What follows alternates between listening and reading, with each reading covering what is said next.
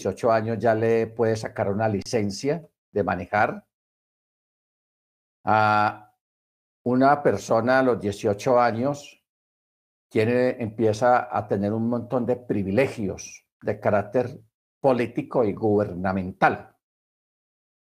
Por ejemplo, para participar en unas elecciones para el voto, hay que tener los 18 años o los 21 años. ¿Ok? También para sacar un pase o una licencia de manejar y algunas licencias para otro tipo de cosas, siempre se espera que se cumpla la mayoría de edad. ¿Ok? Entonces vemos, hermanos, que aquí en, el libro de Chemot, el libro de Éxodo, ya, se, ya el mismo Eterno está estableciendo cuándo considerada mayor de edad o irresponsable. Lógico, en la cultura israelita, a nivel rabínico, no a nivel de Torah, sino a nivel rabínico, eh, permiten que un muchacho, cuando ya hizo su bar mitzvah, o sea, el, el hijo del mandamiento, que es lo que quiere decir, o es declarado hijo del mandamiento. Es a los 12 años más o menos. 12 años. Pero hay una diferencia en ser hijo de mandamiento a ser considerado un hombre apto o listo para la guerra o para tener ciertos privilegios a nivel gubernamental. ¿Ok? Entonces, el bar mitzvah lo que determina es la responsabilidad moral y espiritual ante la Torá, ante el Eterno, por sus faltas, por sus pecados. O sea, ya esa persona ya entra bajo juicio de la Torá, está bajo la, la Torá, por eso dice hijo del mandamiento, hijo del mandamiento. Pero ya un muchacho todavía a esa edad, a los 13, 14, 15, 16, 17 años, no puede ir a la guerra todavía. No puede ir a la guerra. Por eso cuando David va a llevarle comida a sus hermanos que están en una guerra, están allá en, una, en un enfrentamiento táctico con los filisteos, que allí entre ellos estaba Goliat, Usted ve que David lo, lo, trataban mal porque David era menor de edad, no tenía los 20 años todavía, era menor de edad. Más sin embargo, el Eterno hizo una excepción y permitió que David, o sea, honró la fe y honró las convicciones de David. Porque si hay algo bueno, hermanos, aquí en este mundo es de que para tener fe, para tener convicciones, no hay edad. Una persona a cualquier edad puede tener convicciones muy sólidas. Igualmente, miren ustedes los muchachos, aquellos que fueron lanzados al lago, al, al horno de fuego allá en Babilonia por negarse a adorar la estatua que mandó construir el emperador.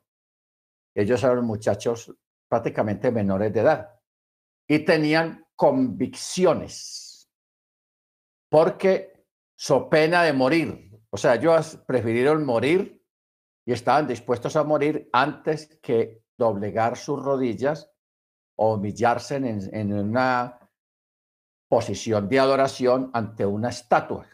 Esas son convicciones. Ok, muy interesante esta parte. Bendito sea el nombre del Eterno. Entonces, por eso es interesante e importante tener en cuenta este aspecto, hermanos, en el sentido de, separar los tiempos de acuerdo a las edades. El bar mitzvah se hace a los 12 años más o menos, a partir de ese momento que el joven, que el adolescente, le permite subir al atrio, al atril, leer una porción de la parachá ese día, le dan ese privilegio y luego se hace una fiesta. Se hacía una fiesta grande porque ya el muchacho era considerado hijo del mandamiento, o sea, está bajo la tutoría de la Torá. ¿Ok? Y ya es declarado responsable de sus actos. Se hacía una fiesta y, luego más adelante el catolicismo para borrar y quitar todo vestigio de Torá o de mandamiento, eh, pasó la fiesta que era solamente para el niño varón, lo pasó para las niñas. Y de ahí comenzó a, y movió también la, la edad, ya son los 15 años. Eso culturalmente está en todos los países que a las niñas se les celebran los 15, los 15 años. ¿Ok? Pero todo esto lo hizo el catolicismo en aras de, de borrar todo vestigio y de desviar la atención de lo que es el verdadero significado de lo que es el bar misbah. Ahora, en algunas comunidades judías se permite hacer el bar mitzvah a las niñas, pero eso no, no es Torah, sino que esto es rabínico. ¿Ok? O sea que ya se le hace el bar mitzvah a los varones y se le hace el bar mitzvah a las niñas también, pero ya a las niñas se les hace es también a los 12, 11 o 12 años también, a esa edad, se le hace el bar mitzvah a las niñas. ¿Ok? O sea, no vamos a decir de que eso sea, eh, es mandamiento a los niños. Y es rabínico, o sea, es alajá cuando se le hace a las niñas.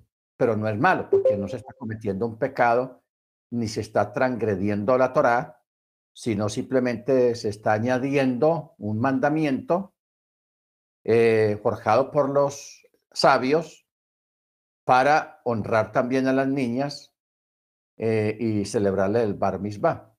O sea, no vamos a decir que, está, que no se puede hacer, se puede hacer. Se puede hacer simplemente que no forma parte del mandamiento por la Torá, sino que es rabínico. ¿Ok? Es muy, muy importante uno aprender a distinguir, a distinguir qué es rabínico y qué es Torah, qué es mandamiento, para darle un mayor realce cuando es mandamiento. Bendito sea el nombre del Eterno. Entonces estamos claros en esta parte. Ahora, ustedes recuerdan cuando la historia en los evangelios que Jesús se perdió se le perdió a, a sus padres, a Miriam y a Joseph. Ellos habían ido a Jerusalén a una fiesta y aprovecharon esa ida a Jerusalén para que Yeshua celebrara el Bar Mitzvah, porque prácticamente a Yeshua lo llevaron fue a, que, a hacer el Bar Mitzvah, pero en Jerusalén como, fue, como había tanta gente en Jerusalén y cuando ya se terminó la fiesta y se terminó todo, ya cada uno pues salieron de Jerusalén para sus casas. No se sabe cómo y de qué manera cuando ellos iban de camino, Yeshua se perdió, no estaba en medio de ellos. Y empezaron a buscarlo y a buscarlo y ellos desesperados porque no lo encontraban, entonces más bien decidieron regresar a Jerusalén, averiguando por todos lados hasta que fueron a uno de los salones del templo y allí encontraron a Yeshua hablando de Torah con los rabinos, con los maestros, ahí en una sección del templo. Imagínense, un niño de 12 años como dicen aquí, boleando Torah, boleando Biblia con, con los maestros y haciéndoles preguntas complicadas y ellos sorprendidos de la agudeza de, de, ese jovencito, bendito el Eterno. Entonces, cuando Miriam lo ve, lo, regaña, mi hijo, mira, ¿cómo te ocurre? Llevamos tantas horas, tanto tiempo buscándote y usted aquí entonces Yeshua le dijo que era necesario que él esté en las cosas de su Padre. ¿Ok? Bendito el Eterno. Eh, yo pienso, hermanos, que fue un privilegio para aquellos sabios, aquellas maestros que estaban allí hablando con él de la Torá. Eh, debió ser un privilegio porque ellos nunca se imaginarían, nunca se pasó por sus mentes que ellos estaban sentados al frente del que trajo la Torá, del que dio la Torá y creó la Torá. Eso es increíble. O sea, uno, uno mira ese momento y uno dice, wow, ellos ahí al frente de aquel que, que creó la Torá, que, que hizo la Torá, que trajo la Torá al mundo. Bendito sea su nombre. ¿Te imaginas las preguntas que Yeshua les haría a ellos y también sus argumentaciones acerca de la Torá, bien concisas, bien, bien alineadas? Eso debió ser algo grandioso. Baruch Hachén. Muy bien. Ahora, si usted, alguno de ustedes quiere hacerle el bar mitzvah a, a una niña suya, usted lo puede hacer. Porque el celebrar los 15 a las niñas, eso es católico, es protestante, no es Torah. Ahora, el hacerle los 15 a una niña dentro de la Torah, más fácil se le hace el bar mitzvah. El bar mitzvah. Porque mire usted cómo, cómo es la palabra original, bar mitzvah. Y bar mitzvah, así como suena bar, eh, abarca el niño y la niña. Más que todo la niña, porque es bar. Y en otro se dice bat o ben, hijo, hijo del mandamiento, ben misbah, como si fuera dirigido solamente al varón. Pero generalmente siempre se dice bar misbah, el bar misbah. ¿Ok? Entonces, es bueno tener en cuenta esto porque hay hermanos que pueden tener niñas que todavía no han eh, cumplido los 12 años y están pensando por la tradición de la cual venimos todos en celebrar los 15. No, estamos pensando en los 15 de la niña y todo eso, y una cosa y la otra. Y... Pero más fácil hacerle el bar mitzvah, o sea, a los 12, a los 12 a los 12 años. Ahora, hay una tradición, una costumbre, siquiera me acordé, de que en un hogar, más que todos los hogares ah, judíos y también de raíces hebreas, aunque casi no se menciona mucho esto, pero es bueno mencionarlo, de que se acostumbra en los hogares cuando hay una niña y la niña menstrua por primera vez eh, y, la mamá, más que todo la mamá se da cuenta o la niña le dice, ay mami, me vino. Ok. Cuando ocurre esto, se acostumbra a la niña a hacerle como una reunión de carácter privado llevarla a una comida, a un restaurante o un paseíto, o hacerle como una atención a la niña, porque es un cambio ya de, de, de, niña a mujer, porque ha tenido su primer periodo.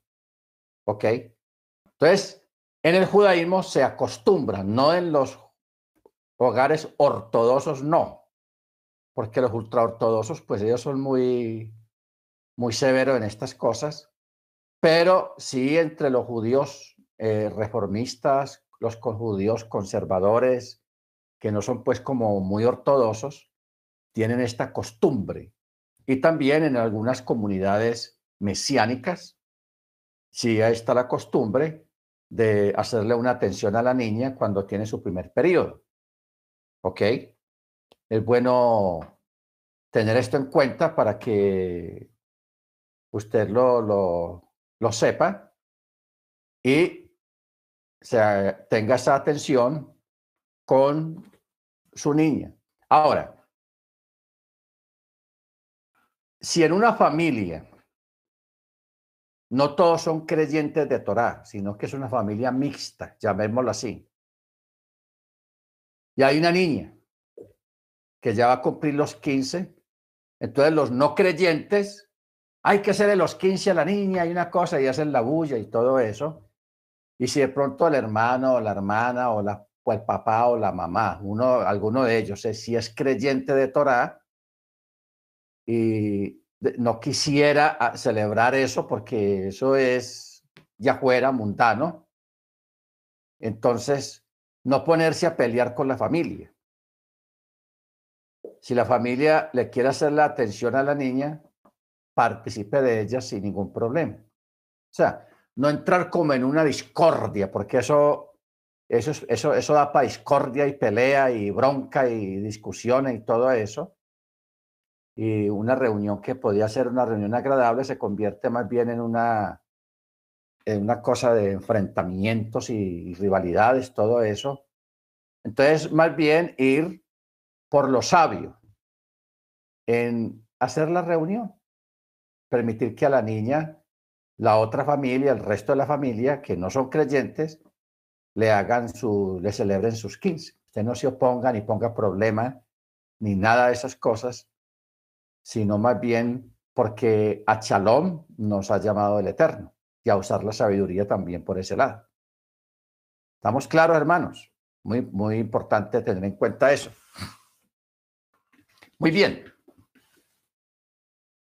Eh, ahora, si todos, la mayoría, son creyentes, si la mayoría son creyentes, y están de acuerdo en hacerle un bar a la niña, se le hace el bar a la niña, porque hay mayoría de creyentes.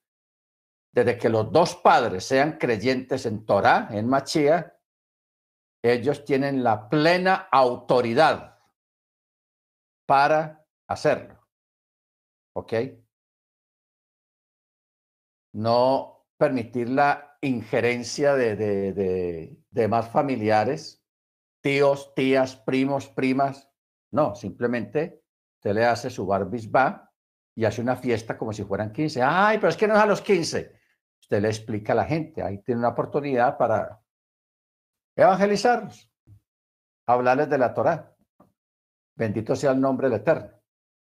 Porque nosotros estamos en una posición no, no muy buena a nivel familiar porque la familia no creyente pues trae una cuerda muy larga, una cola muy larga de tradiciones, de tradiciones humanas, de tradiciones, en fin, de cosas que realmente no es Torah. No es Torah. Y eso pues tiene mucho peso y mucha fuerza, porque son años y años con, con esa costumbre. Y nosotros apenas estamos, muchos de ustedes están apenas iniciando en el mundo de la Torá, en el mundo de, de, de, de, Yeshua, del mandamiento. Entonces, es factible y es normal que tratemos las cosas con mucha prudencia, ¿ok? Y siempre en aras de, de la paz. Pero, repito, si los dos padres, el papá y la mamá, son creyentes, tienen toda la autoridad de estar sujetos y estar sometidos a la Torá o a una buena costumbre o a una alajá que tenga que ver con la Torá. ¿Ok? Yo sé que la gente se va a extrañar mucho, ¿cómo así? Que le van a celebrar una fiesta como si fuera 15 a, a Pedrito y a los 12 años, ¿cómo así? Y, y, es que Pedrito, en fin, la gente empieza a hablar bobadas, a decir cosas que no son. Pero usted firme porque usted está en Torah y la Torá es la máxima autoridad que hay en este planeta Tierra y fuera del planeta Tierra. Tenga eso muy claro. Que esto no es algo de religión. No es algo de religión, sino que es una obediencia al mandamiento. Sometimiento al Eterno en todas las áreas. Amén. Ahora, si usted tiene un niño de 14 años que ya pasó la edad, ya no hay necesidad. Ya no hay necesidad de eso. Y una niña tampoco, ya mayorcita, tampoco hay necesidad. Ya, ya pasó la edad, ya pasó el tiempo y ya no, no hay necesario. ¿Ok? Bendito el Eterno. Muy bien. Vamos a continuar. Imagínense, ya llevamos 34 minutos o 30 minutos en un solo dos versículos. Pero bueno, está bien.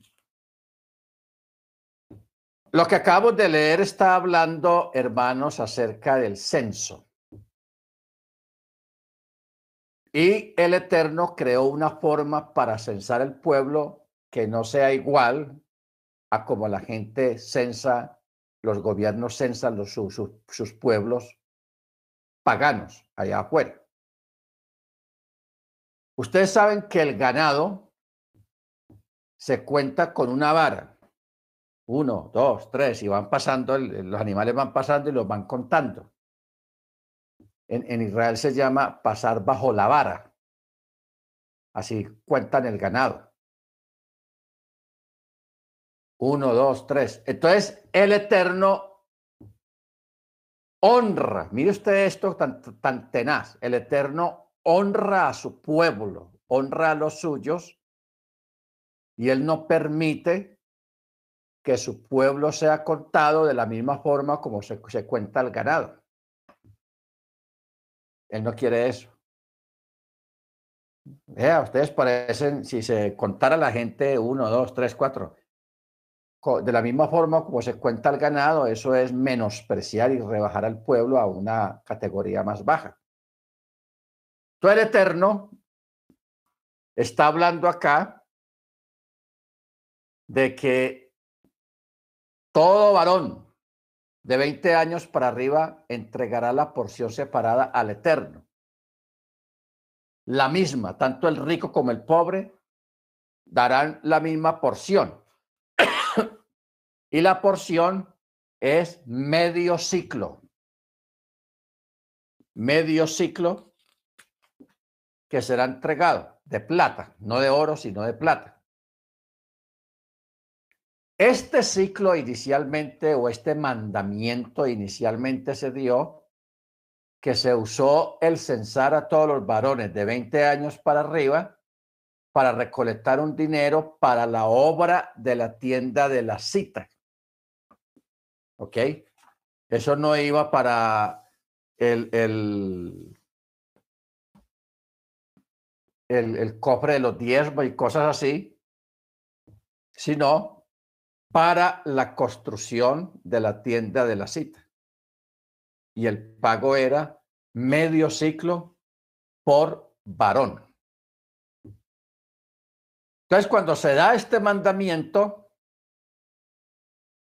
cada varón de 20 años para arriba daba su medio ciclo y luego juntaban todo ese ciclo, los ciclos, ese dinero, y contándolo de esa manera, contando el dinero, ya se sabía cuántos varones aptos para la guerra había en Israel, eh, o sea, el censo. Esa fue la forma de que el Eterno dio para censar. Pero mire usted el detalle de que no se, no se censó todo el pueblo. Cuando hablamos de todo el pueblo es desde el, desde el recién nacido hasta el más viejo, incluyendo las mujeres, solamente los varones los muchachos de 18, 17, 16, 15, 14, 13, 12, 11, no se contaron, ni las niñas tampoco, tanto niñas como adultas, ni ancianas, solamente los varones. ¿Ok? Ahora, hay algo, hermanos, muy interesante en esta parte de que el Eterno no es como muy amigo de contar, de que se sepa cuántos son, cuántos somos. ¿Ok? Porque ha existido siempre la rivalidad en los gobiernos, más que todo en los gobiernos y aún en la gente, en, porque la gente piensa que mientras más somos, más fuertes somos. O sea, que la, cantidad hace la fuerza. Y el eterno no, no funciona, las cosas del eterno no funcionan así. La cantidad no hace la fuerza, lo que hace la fuerza es la sabiduría. ¿Ok?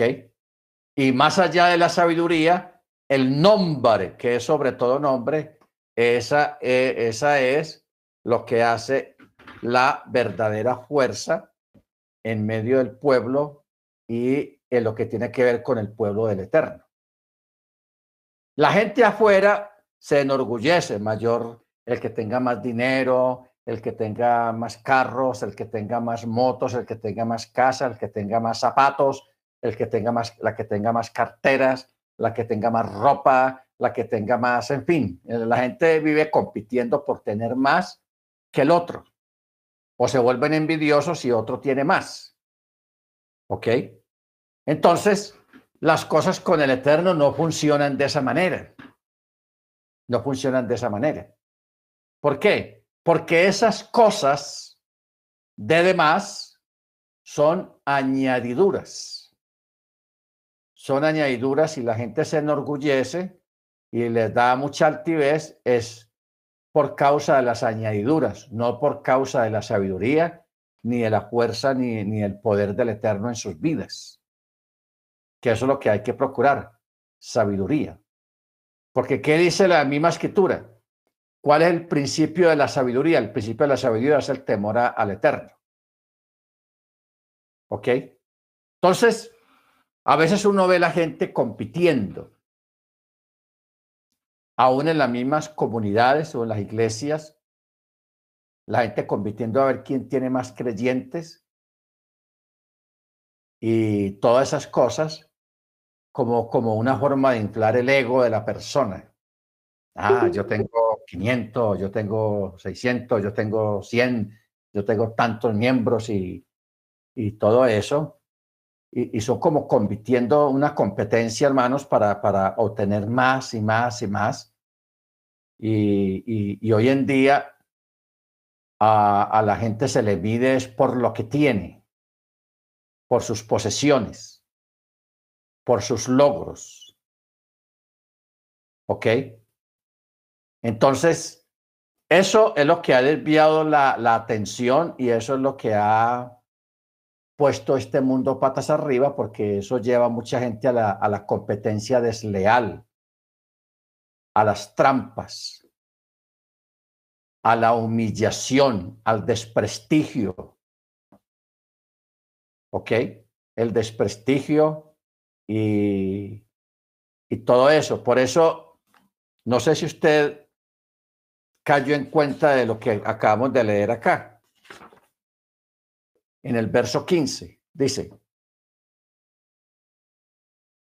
el rico no aumentará, ni el pobre disminuirá del medio ciclo. O sea, el, tanto el rico como el pobre, todos tenían que dar la misma cantidad. Porque un rico podía dar, no, yo doy 10 ciclos, no hay problema, para eso tengo. No, el Eterno dijo, cada uno, tanto el rico como el pobre, solamente va a dar medio ciclo y punto. Porque aquí no se trata de, de quién tiene más o quién da más, sino de contar el pueblo y poner al pueblo a través del medio ciclo en un mismo nivel. Porque el Eterno cuando nos mira, él, él, él no mira la billetera, él no mira su cuenta, él no mira dónde vive usted ni qué cosas tiene. Él mira es su corazón. Su corazón. Él mira el corazón del pobre y él mira el corazón del rico. Y él espera que el pobre esté feliz y contento con lo, con lo que tiene y que el rico esté feliz y contento también con lo que tiene. ¿Ok? O sea, que los dos estén en una misma actitud delante del Eterno, bendito sea su nombre, porque una cosa tenemos que reconocer, hermanos, de aquí nadie se va a llevar nada. Ni el pobre lo poco que tenga, ni el rico lo mucho que tenga, de aquí nadie se puede llevar nada.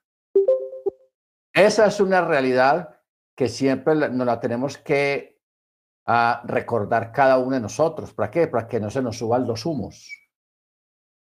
Para que no nos dé el orgullo, no se nos entre el orgullo en demasía.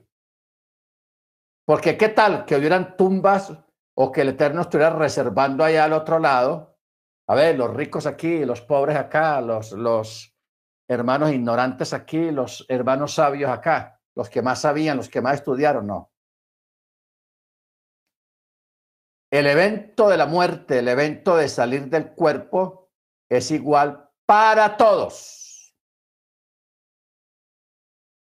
Para todos. Lo que hay lo que ocurre dentro de un cajón donde hay un cuerpo de una persona que ya falleció, sea rico, sea pobre, no importa si el, si el cajón está en un mausoleo grande o en un hueco de tierra nomás, el fin para los dos es el mismo.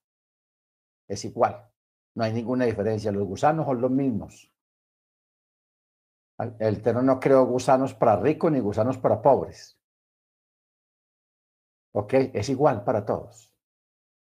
Bendito sea su nombre. Entonces, ¿para qué la vanagloria? ¿Para qué el orgullo? ¿Para qué la vanidad? Si todos vamos a, pasar por el mismo sedazo, todos vamos a estar en la misma situación y de aquí no nos podemos llevar nada. Lo único que vamos a encontrar allá al otro lado es lo que cada uno de nosotros haya sembrado. ¿Ok? Haya sembrado. ¿Qué es sembrar? Yeshua lo dijo. No, no hagáis tesoros en la tierra, donde el orín corrompe, donde hay ladrones que hurtan y donde todo se pierde, se deshace con el tiempo. Haceos tesoros en el cielo, donde no hay ladrones, donde no hay orín y donde las cosas no envejecen. Entonces, el, verdadero tesoro, hermanos, que nosotros hacemos, lo hacemos desde aquí. Y mire que no es guardando dinero, no es, no es acumulando plata, sino las buenas obras. Haciendo buenas obras. ¿Ok? Entonces hay una, hay un, hay una Gemara o sea, un midrash rabínico. Esto es rabínico, no es Torah. Que se cuenta que se murió un judío y el judío pues no fue practicante. Los que estuvieron en la iglesia cristiana muchos años, ustedes recuerdan que un momento, un día en que aparecen en la iglesia cristiana, los descarriados y los fríos y todo eso, es el 31 de diciembre, porque la mayoría de las iglesias cristianas se acostumbra a hacer la llamada Santa Cena el 31 de diciembre, porque la gente le tiene mucho, hay psicosis, hay temor a un cambio de año, un fin de año y un nuevo año. La gente le tiene mucho miedo a eso.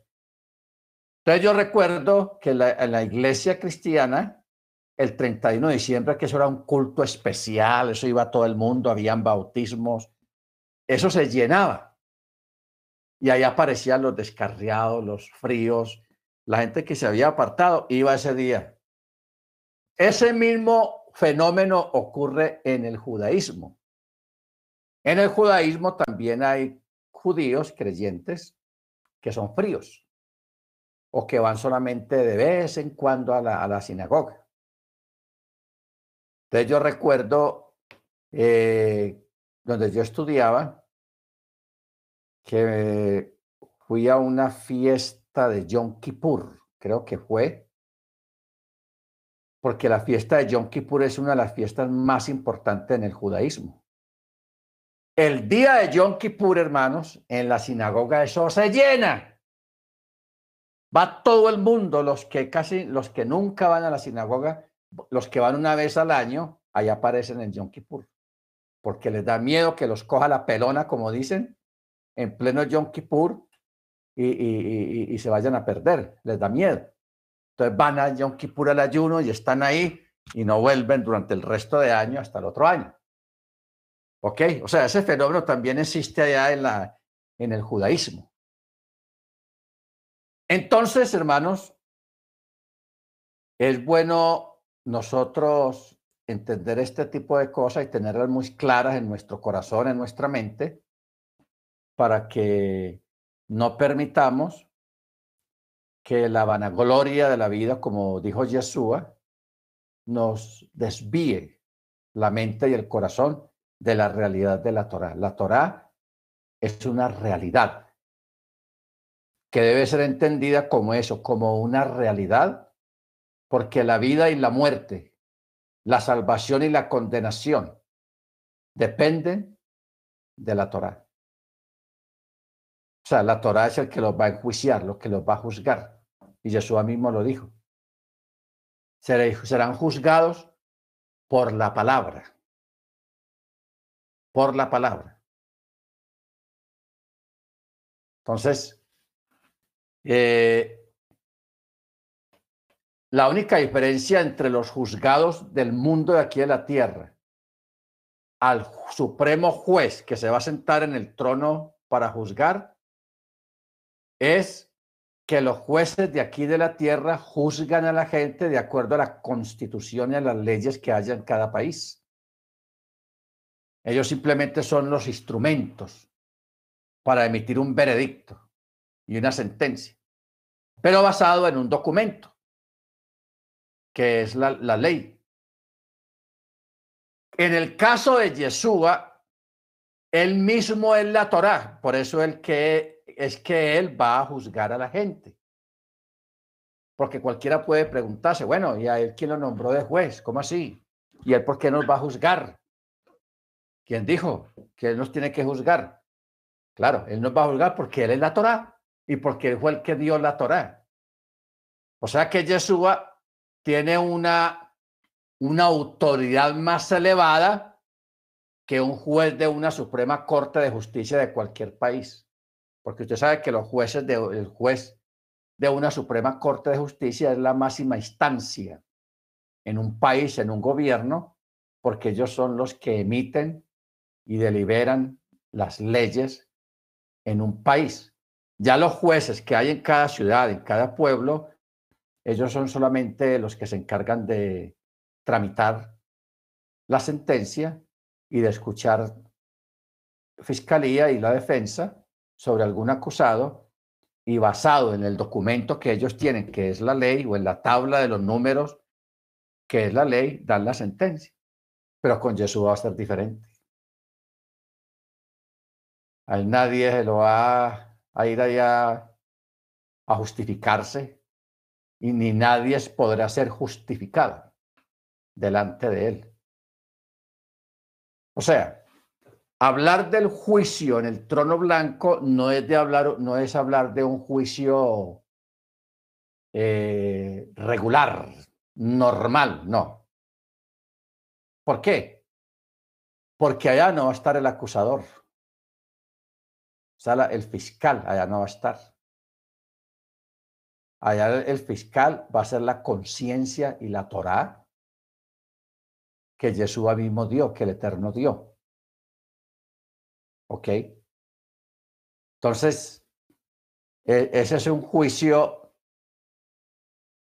que está basado más que todo a nivel de conciencia y a nivel de Torah, que un juicio regular donde hay un jurado, donde hay un fiscal acusador y donde hay una defensa. Allá lo que, lo que va a ocurrir es una, una aplicación de sentencia aplicación de sentencia, porque la persona a partir de que muere ya comienza prácticamente a correr su juicio. ¿Ok? A partir de que muere, ya comienza a correr el juicio para esa persona. Ya eso pues lo hablaremos en otra clase que tenga que ver con, con el asunto de los muertos, pero va a ser muy diferente. Pero tenemos que ampliar mucho esta parte de, cómo va a ser más o menos el juicio en el trono blanco, donde está sentado el juez de los jueces.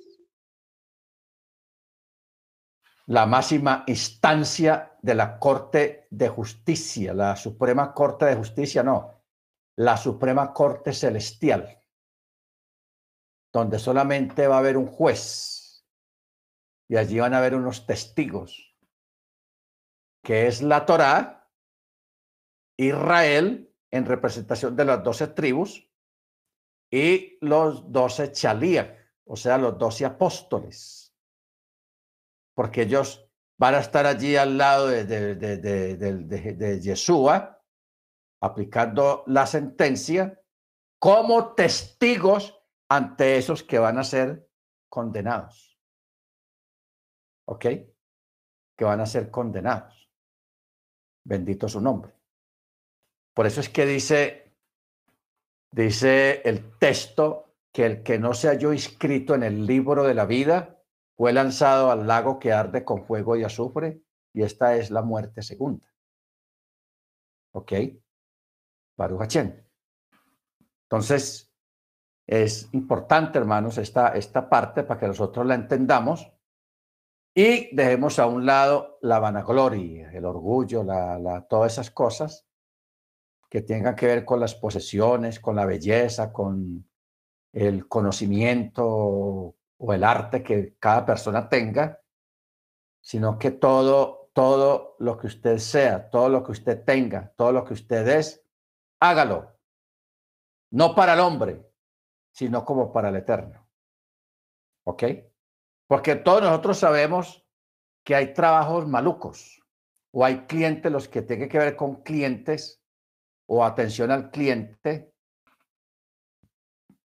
Usted sabe que hay clientes malucos, desagradables, que uno no quisiera, uy, me va a tocar con ese señor, con esa señora. No, señor, como es de cansón, esa señora como, no, no, no, no, qué pereza. Entonces, usted, como le, toca hacerlo porque eh, a usted le, le, asignaron esa, esa labor, entonces lo que usted va a hacer es que usted va a hacer ese, esa labor, ese trabajo, lo va a hacer como si lo estuviera haciendo para el Eterno. ¿Ok? Y así, usted se va a librar de, un mal rato, de un mal momento, porque de verdad, yo sé, hay gente desagradable hay gente muy desagradable. Pero como ellos son los que están pagando, los que son los clientes, lo que sea, entonces hay que hacerlo. Porque ese es el trabajo que hay que hacer. Bendito el Eterno. ¿Ok? Baruch Muy bien. Pero tengamos en cuenta el texto 15.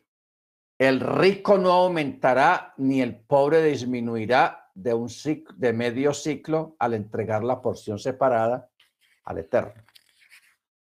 Ahora, por ejemplo, este mandamiento del medio ciclo ya hoy en día no, no, no es necesario. Primero porque no hay templo y no hay nada que construir ni tampoco nos vamos a poner a construir un templo, pues como el templo de Salomón, no. Ya ahora no es necesario esto, simplemente lo estamos leyendo porque forma parte de la Torá y porque en su momento se hizo, porque era importante hacerlo. ¿Ok? Muy bien. Verso 18. Verso 17. Y el Eterno habló a Moche diciendo, harás una fuente de cobre y su base de cobre para lavarse. La pondrás entre la tienda de la cita y el altar, allí pondrás el agua. En ella Aarón y sus hijos lavarán sus manos y sus pies. Cuando entren a la, a la tienda de la cita, se lavarán con agua para que no mueran. Y cuando se acerquen al altar para servir, para hacer que arda en humareda una ofrenda ígnea al Eterno, lavarán sus manos y sus pies para que no mueran. Será un estatuto perpetuo para ellos, para él y para su descendencia, para sus generaciones. Bueno, aquí viene algo muy interesante. Eh, cuando un sacerdote iba a oficiar, le tocaba su turno de ocho horas. Recuerden que se estableció, David estableció tres turnos de ocho horas, que da 24. Cuando un sacerdote iba a comenzar su turno, antes de comenzar su turno tenía que hacer tevilá. Después de hacer tevilá, se ponía sus vestiduras de su uniforme, su, ropa de trabajo para oficiar las ocho horas en el templo, en lo que le correspondiera hacer. Pero aquellos que iban a participar de los sacrificios, todo lo que tuviera que ver con el altar y el lugar santo, para ellos había un rito extra, aparte de hacer tevilá, que ellos tenían que ir y lavarse las manos y los pies. Y mira lo que dice, para que no mueran. Para que no mueran. Bueno, ¿qué significa esto, hermanos? Recordemos que Pablo dice, hablando del culto, de la, de, la adoración, él dice que levantemos manos santas sin ira ni contienda. ¿Ok? Santas sin ira ni contienda. Y pudiéramos mencionar ese texto que está en Isaías cuando dice, Cuán hermosos son los pies del que lleva las buenas nuevas. Cuán hermosos son los pies sobre los montes del que lleva las buenas nuevas. Sea, el predicador, el que anuncia el Evangelio, la buena nueva. Hay algo, hermanos, que es bueno que nosotros lo tengamos en cuenta.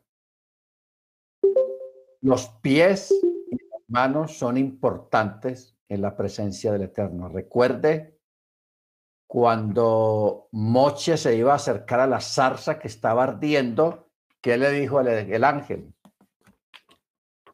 Quita el calzado de tu pie, porque el lugar que pisas es santo. ¿Ok?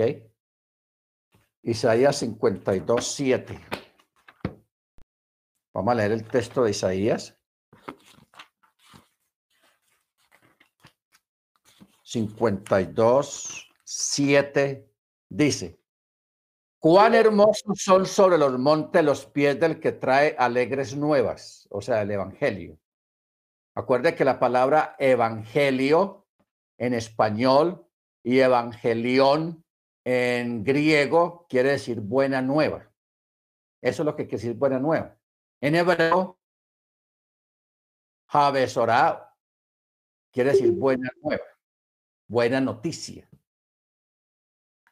Por eso, cuando los ángeles le anunciaron a los pastores que estaban en las vigilias de la noche cuando nació Yeshua, ellos dijeron esa palabra, os doy buenas nuevas de gozo. Buena nueva, que si se tradujera al griego diría evangelión. Os traigo un evangelión, o sea, una buena noticia o una buena nueva. Entonces dice,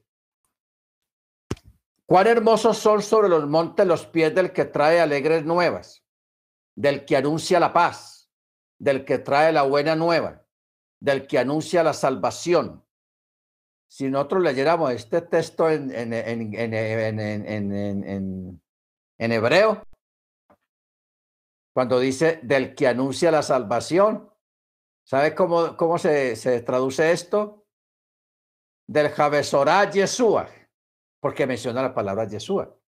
Salvación quiere decir Yeshua. Así, bendito el nombre. Del que dice a tu Elohim reina. ¿Ok? Bueno. Las manos, hermanos, Y los pies son elementos por donde vamos a hablar un poco de, de, sod, mística, el sod.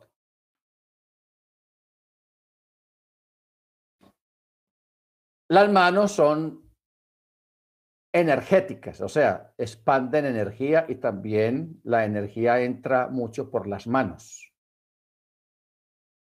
¿Ok? Por eso cuando se pone, sobre, pone las manos sobre una persona para orar, son las manos. Nunca dice el texto que ponga la cabeza para orar sobre, por, sobre un enfermo para orar por él. No. Ponga las manos, la imposición de las manos. Cuando el pecador llevaba el animal al sacerdote para ser sacrificado en sustitución por el pecado del pecador, había una pequeña ceremonia que el pecador, el sacerdote le guiaba las manos para que las pusiera sobre el animal, el pecador. ¿Qué quiere decir poner las manos sobre el animal que va a ser sacrificado? El pecador simbólicamente le está transmitiendo sus pecados y su culpa, se la está transmitiendo al animal, para que el animal muera por el pecador. Porque si el Eterno no hubiera dado esa opción, hermanos, no existiría nadie, o sea, no habría nadie vivo. ¿Por qué? Porque la gente todos los días peca todos los días comete faltas. Entonces, si el Eterno no hubiera dado esa opción desde el animal, del sustituto, entonces todo el mundo ya estuviera muerto. Pero el Eterno dio el sustituto, pero tenía que haber una transmisión, transmitir a través de las manos la culpa al animal. Ya el animal ya luego lo llevaban al altar, ya era sacrificado. También en el libro de Santiago, o sea, de Jacob, también se dice, ¿está alguno entre vosotros enfermos? Llame a los ancianos de la Keilah para que imponiendo las manos sobre el enfermo sea sanado. ¿Ok? Esto es una, un asunto que se hace, una ceremonia que se hace entre creyentes. No entre no creyentes, sino entre creyentes porque eh, Jacob se está dirigiendo a los creyentes. Jacob 5:14, ahí está. Amén. Ahora, ¿qué es lo que se hace cuando se imponen las manos sobre el enfermo? La imposición de manos es una ceremonia que hay que prestarle atención. ¿Por qué? Porque el que está imponiendo las manos sobre la cabeza del enfermo le está transmitiendo el don de la sanidad, o sea, la virtud, le está transmitiendo la virtud. Pero al mismo tiempo, o le transmite la virtud con el solo acto de poner las manos. Pero al mismo tiempo le está sacando la enfermedad y la está poniendo sobre sí, pero la disuelve. Disuelve la enfermedad. Si la persona espiritualmente no está preparada, el enfermo va a ser el que, el que va a orar por él, por el enfermo. Es el que se va a enfermar. ¿Ok? Ojo con eso.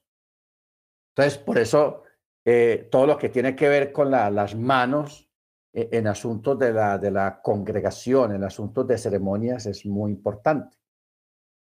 ¿Ok? Entonces, por eso es que es importante, era importante que los sacerdotes cuando iban a administrar las cosas sagradas, que las iban a tocar y les iban a tener en las manos, tenían que ser dignos y por eso tenían que lavarse las manos en el lavacro de los sacerdotes. Baruch Entonces, cuando Rab dice levantando las manos santas, sin ira ni contienda, o sea, libre de iniquidad, es para que la ofrenda que usted está ofreciendo al Eterno simbólicamente a través de la alabanza y la oración, eso sale en parte también por las manos, porque las manos son un instrumento que transmiten mucha energía, muchas cosas espirituales, pero también transmiten cosas malas. Por eso usted ve que Yeshua, él tenía que tocar al leproso. Y él tocó mucha gente que era intocable, que no se podían tocar. ¿Ok? Porque la lepra es una enfermedad que se transmite por, contacto. Y según la Torah, el leproso no se podía tocar, según la Torah. Porque todo aquel que tocara a un leproso tenía que hacer tevilá y tenía que, era declarado impuro, tamé, hasta el atardecer. Es el problema. Y por eso una persona que tocara un cadáver tenía que guardar impureza o, rito de tamé durante siete días. Era declarado impuro por tocar un cadáver. Y con razón. Ya hemos explicado más o menos que, cuando, una, cuando un cuerpo fallece, ¿qué es lo que comienza a ocurrir en el cuerpo? Cosas no buenas, no buenas y muy contaminantes al, y muy contaminantes al medio ambiente. Bendito el Eterno. Por eso es que en el judaísmo, eh, no, en la Torá, cuando una persona fallece, tiene que ser enterrado inmediatamente, el mismo día. No dejarlo para otro día o para los tres días, que hay que esperar al tío o la tía que viene yo no sé dónde, no, de una, para el hueco. Ya lo que es la memoria, la ceremonia memorial y todo eso, ya eso es otra cosa, pero sin el cuerpo presente. Sino memorial. Memorial. Bueno, ahora vamos a los pies. Llevemos nuestra mente a ese escenario cuando hubo una manifestación del Eterno en aquella zarza que ardía y no se consumía. Siempre había un fuego continuo. Entonces Moisés trató de acercarse, pero el ángel le dijo, no te acerques y quita la sandalia de tu pie, porque este lugar ahora es sagrado. Es sagrado. ¿Qué tienen que ver los pies con un lugar sagrado? Usted sabe que los pies, nosotros cuando andamos, andamos por muchas partes. Si usted va al centro de una ciudad donde camina tanta gente y, donde hay tanta gente desagradable en el sentido de que les gusta escupir en el piso, tiran colillas de cigarrillo. En fin, en el piso de un centro de una ciudad no hay nada bueno no hay nada bueno, cosas contaminantes, cosas desagradables, etcétera, etcétera. Entonces, por eso usted ve que en, la, en el Medio Oriente, en la China, en algunos lugares de la India, en Japón, en el Medio Oriente y en muchos países musulmanes, y por eso para entrar a una mezquita hay que entrar descalzos. Los zapatos se quedan afuera. Hay un lugar donde la gente pone los zapatos y, entran, tienen que entrar descalzos. O sea, esa, esa gente del Medio Oriente, ellos entendieron muy bien el por qué la costumbre de, entrar con los pies a pie limpio a un lugar, a un santuario o a un lugar sagrado y aún a una casa a una casa, porque la gente de afuera trae mucha basura, mucha contaminación y mucha cosa en, los zapatos o en los tenis o en lo que ustedes pongan. Trae mucha cosa. Entonces, por eso es importante ese tipo de limpieza y en la escritura, en la Torah, no está exento de eso. No está exento. En algunas comunidades hasídicas, o sea, recontra ultra ortodoxas. No se puede entrar con, con zapatos. Había que entrar en medias o, o, descalzo a la sinagoga. Lo que hicieron, hermanos, ya usted le había hablado la vez pasada que si usted alguna vez va a Curazao, eh, en Curazao que es una isla ahí cerquita de Venezuela. En Curazao hay una sinagoga que es la sinagoga más antigua de América. Esa sinagoga tiene por ahí como 400 años y es antigua. Entonces, eso ya es, considerado patrimonio cultural. Entonces, la sinagoga esta la tienen encerrada, hicieron un edificio alto, un salón altísimo, y cerraron la sinagoga dentro de un edificio para que no le caiga la lluvia ni el sol, para que no se deteriore más, porque tiene 400 años de antigüedad. Entonces, en esa sinagoga, una vez al mes hacen Shabbat. Permiten que la gente entre, no, no mucha gente, pero... ¿Por qué estamos mencionando esto? Primero, porque a la entrada de la sinagoga, de esa sinagoga antigua, hay una, hay una migbe. Claro, ya no la usan, pero ahí está. La labraron en la roca, la migbe. Y ahí está. Y dentro de la sinagoga está la construcción en pura madera, muy bonita, al estilo de la época antigua, de hace 400 años. Todo era de pura madera. Y el piso es de arena, no es cemento ni de piedra, sino de arena. Todavía siempre hay gente que está con unos rastrillos organizando la arena para que quede bien, bien niveladito porque antiguamente, ustedes recuerdan, los que saben algo pues de cosas rabínicas, de que en Shabbat, esto es rabínico, esto no es Torah, para que no vaya usted a, hacer otra cosa diferente. En algunas comunidades ortodoxas, los judíos no se ponen nada que sea de cuero en Shabbat. O sea que los zapatos de, cuero, que son la mayoría, no se los ponen, ni, ni las correas de cuero tampoco ni chaquetas de cuero en Chabar no se, rabínicamente se estableció en, las comunidades hasídicas, ortodoxas. La gente no le pone nada de cuero. Por eso es que en Colombia, en México, en Ecuador, en Perú y en algunos países de Centroamérica, si ustedes recuerdan esas personas que hacen danzas típicas de cada país, no lo hacen con tenis ni con zapatos, sino con unas alpargatas. Aquí en Colombia lo llaman alpargatas. Unos zapatos o unas chanclas planas que son hechas de cabulla, de material de cabulla, de eso de, la cabulla. No sé cómo lo llamarán en México. Aquí no hay nada de cabulla. Bueno, de cabulla. Aquí se llaman alpargatas. Eso quedó impregnado en la cultura porque yo sé que en México las que esas mujeres que, dan, que danzan en esas danzas típicas de, de, cada estado de México, con esos vestidos de color y todo eso, bailan con, con, con esos zapatos especiales de, hechos de cabulla, no con tenis ni zapatos de cuero, sino cosas de cabulla. Eso viene, esa costumbre es una costumbre heredada del judaísmo, se heredó del judaísmo. ¿Ok?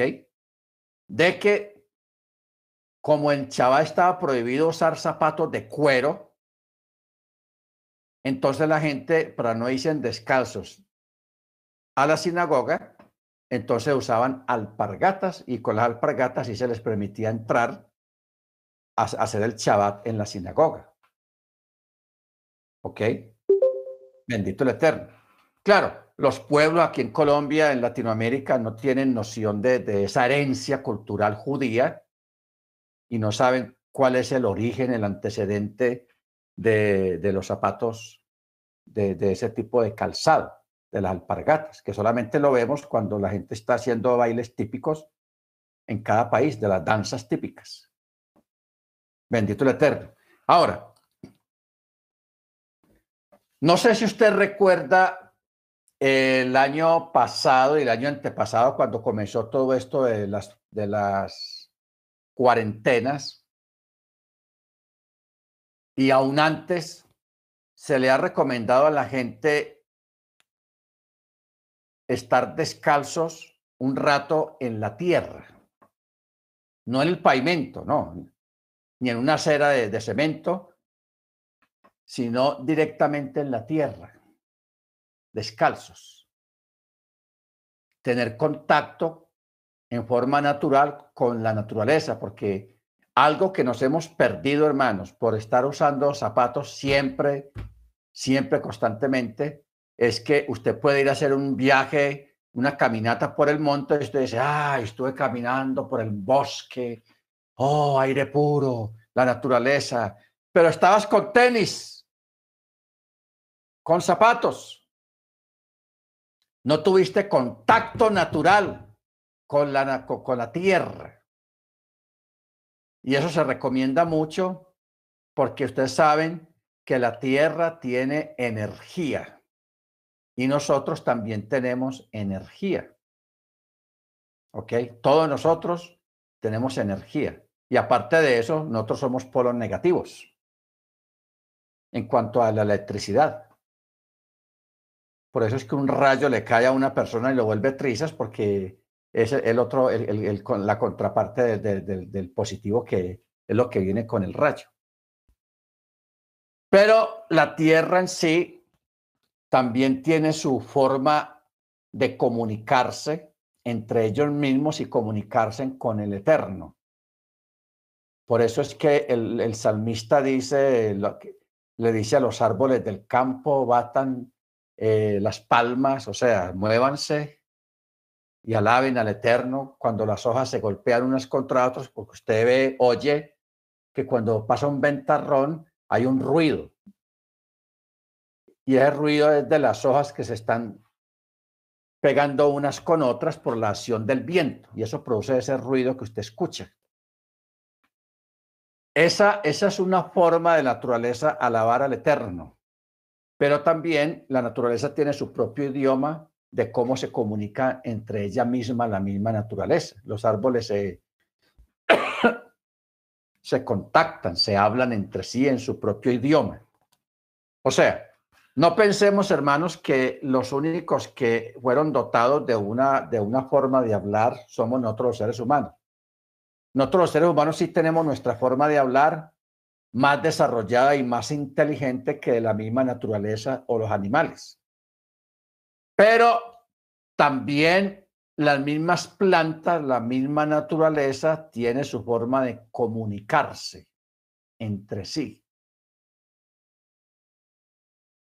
Por eso hay ciertos tipos de plantas que cuando viene un animal invasor o una planta invasora, ellos se ponen de acuerdo y, la repelen, repelen el invasor. La repelen. ¿Cómo hacen para ponerse de acuerdo? ¿Cómo se comunican? El Eterno les dio su propio idioma, muy diferente al nuestro. ¿Cómo hacen los delfines, las ballenas que se comunican en el, bajo el agua, en el mar? Si usted trata de hablar bajo el agua usted no es capaz de decir nada, o sea, no es capaz de hablar, porque nuestra forma eh, anatómica del habla es muy diferente a la de los animales que el Eterno les dio esa forma de comunicarse bajo el agua, emitiendo sonidos que son imperceptibles para el oído humano, pero ellos tienen su forma de comunicarse. O sea, el Eterno dotó a toda naturaleza, tanto mineral como vegetal como animal, su forma de comunicación. Entonces, ¿qué ocurre? La naturaleza es y ha sido testigo de su creador. Y también la naturaleza sabe quién es un adorador, o sea, quién, es, quién honra al Eterno. Ok. Entonces, cuando una persona, en el caso de Moche, que el Eterno le dijo, quita el calzado de tu pie, porque el lugar que pisas es sagrado, o sea, allá había una manifestación de la santidad del Rúa Jacodés en ese momento, en ese lugar. Entonces, por eso, como Moche venía de afuera y no venía de una ciudad, venía de afuera. Entonces, el ángel lo detiene de que se acerque al lugar sagrado con el calzado, porque su calzado venía de recoger muchas cosas. O sea, ¿cómo explicar esto? Uno, ahora estamos hablando de, de, llamémoslo, energías. No estamos hablando de nada raro ni nada extraño. Hay gente que tiene malas energías. La gente mala se nota. Y usted dice, uy, eh, fulano de tal, cuando me estaba hablando yo sentía incomodidad. Esa persona tiene una energía muy mala. O sea, hay gente, hermanos, que la, la mala energía, la mala vibra, se les nota son tan malos que se les nota la mala, la mala vibra que tienen. Pero también hay otros que tienen buena vibra, tienen buenas vibraciones. Y eso hace que la cercanía de esa persona sea agradable, sea bendita. Bendito sea el nombre del Eterno. Entonces, Moche, la vida de Moche venía de un recorrido. De un recorrido.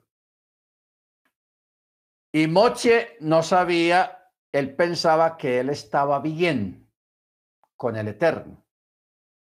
Pero cuando viene aquella aparición del Eterno a través de esa, de esa zarza que ardía y no se consumía, de un, de un rápido, rápido el ángel le dijo, no te acerques, no te acerques, quita el calzado de tu pie. ¿Ok? ¿Por qué quita el calzado de tu pie? Porque ese lugar, el piso, como en, el aire ahí, era sagrado, era K2. Y allí venía un hombre con muchas cargas, a punto de cumplir 40, 80 años, muy cargado de muchas cosas, y esa carga se evidenció cuando está cerca de una manifestación de la presencia del Eterno. Entonces el Eterno le dice, despójate, quítate el calzado, como una forma de decir, despójate de todas esas cargas que tienes para que puedas acercarte a la santidad, a la presencia. Baruch Hachem, bendito su nombre. Porque por el piso, por los pies también entran y salen las energías, la fuerza del cuerpo humano. ¿Ok? Por los pies y por las manos. No vamos a hablar ahora de los ojos, ni de los oídos, ni el resto del cuerpo, pero cuando hablamos de un nivel, de un nivel a un nivel espiritual, estamos hablando de, de las manos y de los pies. En asuntos de purificación. Baruch Entonces, por eso es este mandamiento. Lavarán sus manos y sus pies para que no mueran. Y será un estatuto perpetuo para ellos. Esto era para los sacerdotes. Pero ahora podemos hacer extensivo el conocimiento de esto para este tiempo, aunque nosotros no seamos sacerdotes oficiales según el orden de Aarón, según la descendencia de Aarón. ¿Ok? Bendito sea el nombre del Eterno. Entonces, eh, es importante, por eso, en Shabbat, para tomar el pan, siempre se acostumbra al lavado de manos al principio del Shabbat para poder tomar el pan y partirlo y, comerlo con las manos lavadas. ¿Ok? O sea que mantener la costumbre la tradición de lavar las manos en el Shabbat y cuando se va a celebrar las fiestas, que también hay un lavado de manos, es muy importante y es una forma de honrar la Torá y honrar la santidad de la fiesta y honrar la santidad del Eterno. Amén. Bendito sea su nombre. Bueno, hermano, vamos a parar acá. Porque aquí ya el verso 23 ya se entra en otro tema muy interesante, muy importante, que tiene que ver con las especies. Y ahí hay una enseñanza tenaz con las especies. ¿Por qué estas medidas y por qué este, estas especies particularmente? Amén. Entonces eso lo vamos a ver mañana mediante el cielo. con la ayuda del Eterno. Bendito sea el nombre del Eterno. ¿Sí, hermana? Pastor, eh, estaba usted hablando al principio que habló eh, Yahweh Moisés, le dijo que haría una fuente de cobre. Y en la Biblia, en la Reina Valera, dice de bronce. Pero estaba yo buscando en, eh, pues, cuál era la diferencia o por qué.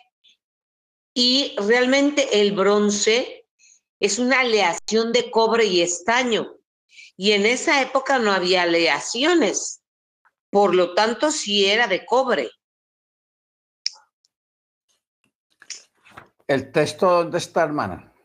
El texto que iniciamos en, en el libro de Shemot 30, 17.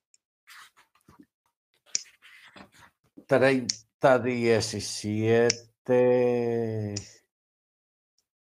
El Eterno habló a Moche diciendo, harás una fuente de cobre y su para lavarse entre la tienda de la cita y el altar.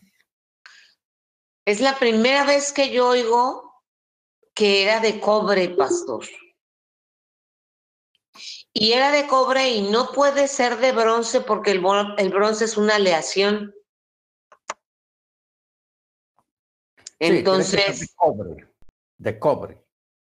Pero, está interesante, está interesante la, la, la, su aporte, hermana, porque el bronce, el cobre, es un elemento puro.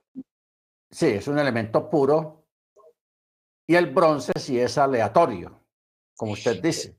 Entonces, en ese tiempo no había, no, no había amalgamas de, de cobre con bronce y estaño porque el bronce es una aleación de cobre y estaño.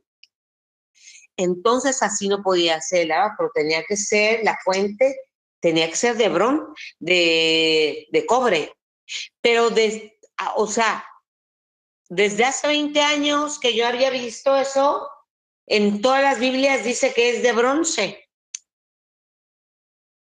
Y no podía existir el bronce como se puede hacer, como el bronce es una aleación de cobre y de estaño, la gente tal vez llegó a la definición de que se debía de ser de bronce, poner bronce en vez de poner la palabra cobre. Pero aquí en el texto hebreo sí está la palabra cobre.